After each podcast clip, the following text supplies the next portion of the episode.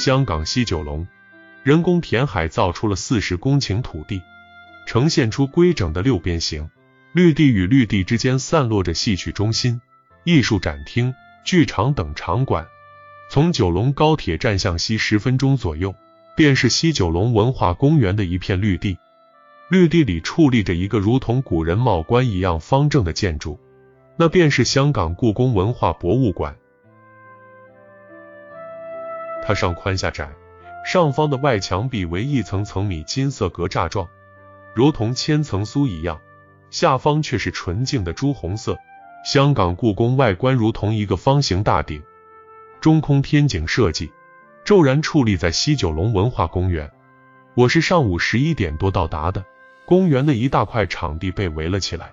接近年末了，有的公司正在开展团建活动，微风不燥，阳光正好。正是跑步季的日子，所以一大抹蓝色就这样一直停留在公园里，不管在哪个方向都挥之不去。不过我依然试着无视他们，径直向前走向香港故宫。香港故宫的入口在西南侧的一个平台上，地面呈灰色，大约一层楼高。通过如此的一个高架广场进入。入口处的大门亦参照了故宫的门钉装饰设计，采用朱红色作为主题色，似乎梦回紫禁城的红墙与大门，引得游客们如同一群群被花蜜吸引的蜂群一般，纷纷在墙边拍照打卡留念。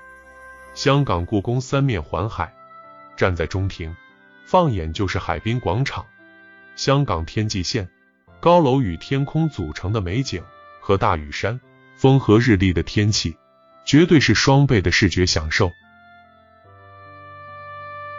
香港故宫与故宫一样，采用了中轴线布局。不过，香港故宫是独特的立体中轴线的结构，也就是说，从垂直方向，不同于故宫的平面方向上对称布局。中庭天花似竹帘又似轻纱，让人忍不住直呼高端大气又低调奢华。就连展品的打光也不同寻常。香港故宫总建筑面积三万平方米，内部共有四层，设有九个展览厅，包括常设展厅和特别展厅，每层都有一到两个展厅。遗憾的是，因为没能买到两个特展的票，所以我只能放弃在这篇文章里介绍西方肖像画与三星堆文化了，转而专注于参观常设展厅中各种与清代有关的文物了。一楼展厅展出的是紫禁城的历史，紫金万象，主要介绍了清代紫禁城建筑典藏与文化传承，包括它那因能发出金石之声而得名的金砖，融合满汉风格的龙袍，以及顺治与康熙曾使用过的宫等。不过最让人印象深刻的还是来自明清皇室收藏室的物件，商代的铜鼎与良渚时代的玉琮。虽然比不上司母戊大放鼎或者玉琮王那样令人印象深刻，但也有着自己引人注目的地方。皇室收藏的青铜器都附有造册，里面详细记载了这些青铜器的尺寸与外形特征，如同现代博物馆的管理模式一样。除此之外，玉琮上多有刻字的装饰，上面多是皇帝所写的赞美诗。与现代博物馆使用的托架有着异曲同工之妙的带板，以及紫禁城里收藏的外国器物。溥仪那台有着巨大喇叭形播放装置的留声机，据说他很喜欢用这台留声机听西方古典粤语京剧。他常常向东方百代，中国第一家唱片公司购买这些唱片，而东方百代在一九五二年迁至香港，被英国电器音乐有限公司收购。但百代唱片公司仍然存在，甚至九十年代还为一些著名的歌手们录制唱片。康熙曾经使用过的望远镜与四分仪，这些来自于当时的西方传教士。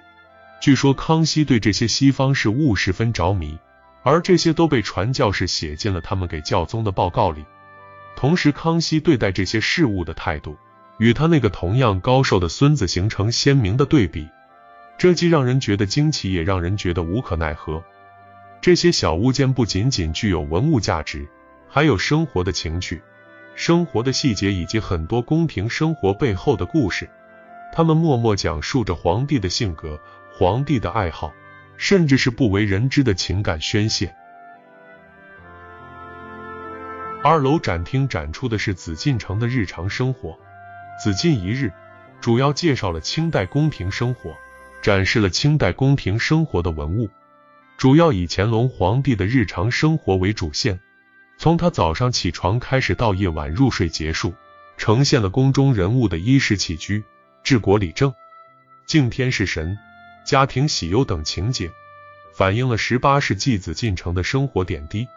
这里充满了各种日常生活化的物品，新年装饰用的花瓶里插着梅花的画，绘着梅兰竹菊、似有图的屏风以及葫芦形状，上面写着大吉字样的葫芦挂瓶两件。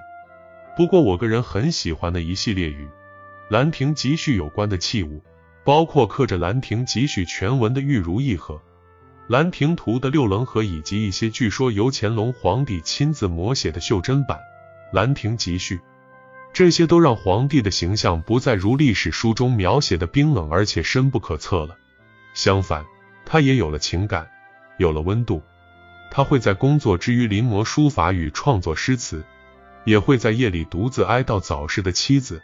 展厅通过多媒体方式，参观者躺在地上看着天花板上直径约五米的大屏幕，就可进入乾隆皇帝的梦境。屏幕里渐渐投影出乾隆皇帝与孝贤纯皇后的画像，以及龙、凤凰等元素。耳边的扬声器里轻声播放着皇帝写给皇后的诗。梦，在梦里，乾隆皇帝看到了皇后突然出现，后又突然消失，像平时一样叮嘱家事。等他梦醒过来，方才知道是一个梦。醒看泪雨犹沾枕，竟觉悲风乍拂围。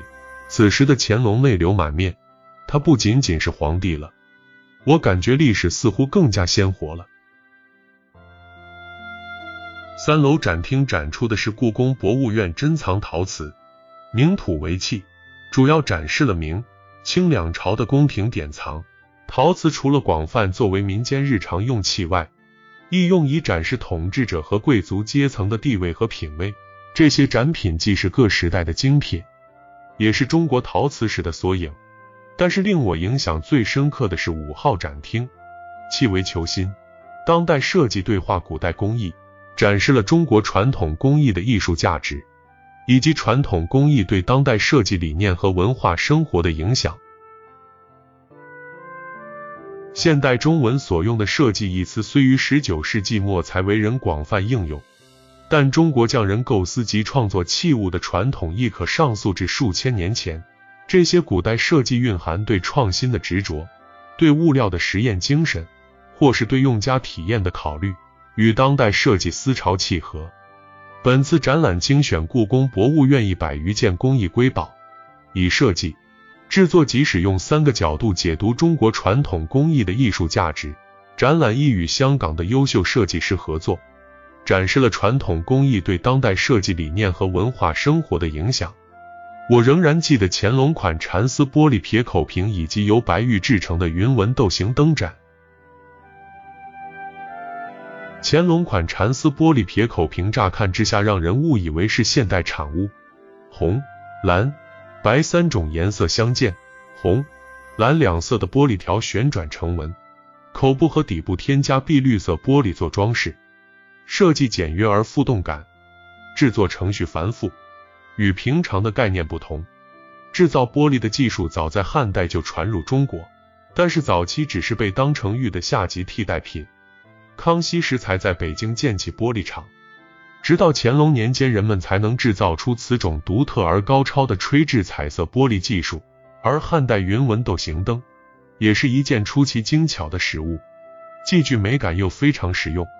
它的结构十分简单，分别由座、柱、坛三块玉雕成，造型流畅，纹饰精美，显示出精湛的雕刻技术。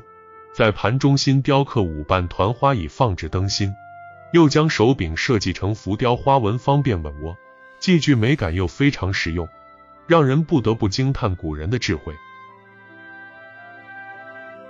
香港故宫只有四层。七个常规展厅而已。然而，这些展品的质量的确让人叹为观止。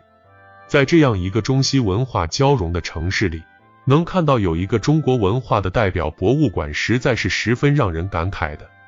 里面的文物也是整个中国大陆上数百年乃至数千年无数来来往往的人所留下的痕迹。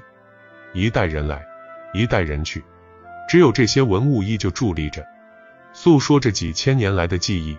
然而斯人已逝，只留下这风云散尽的舞台，静静倾听着后来人的脚步声。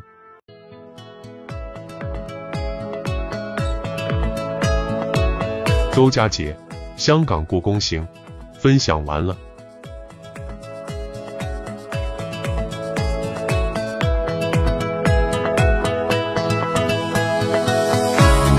读美文品人生，看世界，打开心灵的锁。小伙伴们，下期再见。